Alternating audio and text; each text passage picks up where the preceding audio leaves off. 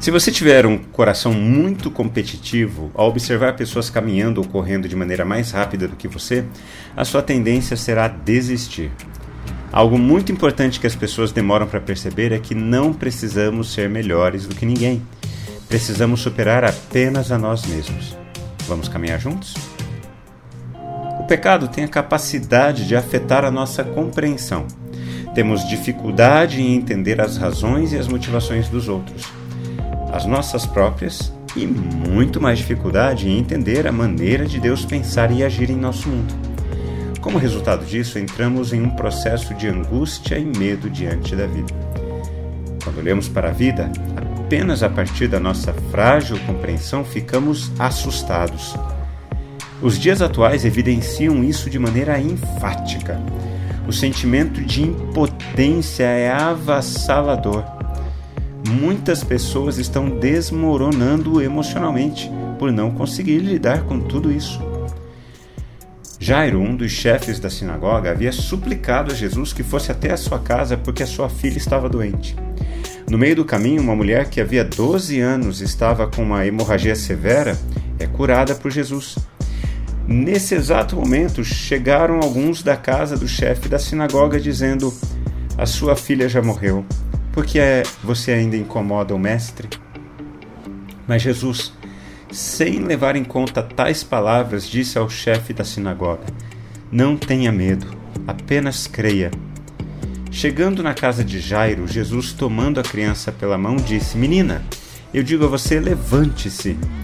E imediatamente a menina, que tinha 12 anos, se levantou e começou a andar. Então todos ficaram muito admirados. De um lado, uma mulher que durante 12 anos convivia com uma hemorragia atormentadora. De outro lado, uma menina com 12 anos de idade que havia morrido. Uma mulher sem expectativa de vida e uma menina com a vida inteira pela frente. Ambas foram abençoadas por Jesus em um momento de total desesperança. Enquanto as pessoas da casa de Jairo diziam a ele: A sua filha já morreu, por que você ainda incomoda o mestre? Jesus disse a ele: não tenha medo, apenas creia. Entre o já não dá mais até o não tenha medo, há um espaço a ser preenchido pela fé. Apenas creia. Confie não nas circunstâncias, nas evidências ou nas situações. Confie em Jesus. Tudo levava as pessoas próximas a Jairo dizerem que não havia mais chances, que o ponto final havia chegado mas enquanto Jesus não dissesse que havia acabado, não havia acabado. Fé é confiança. Confiamos na bondade de Deus em nossas vidas sempre. Confiamos que Ele sabe o que é melhor para cada um de nós. Quando refletimos na palavra de Deus, precisamos responder a ela. Eu quero orar por mim e por você. Pai, hoje queremos agradecer a Sua fidelidade o Senhor sabe o que está fazendo em nossas vidas. Cremos que não há nada que fuja ao seu controle. As situações boas e as situações ruins são usadas por Ti para fortalecer a nossa fé no Senhor.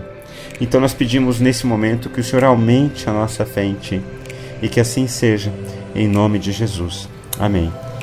Que você tenha um dia muito abençoado e lembre sempre disso. Fé é confiar em Jesus.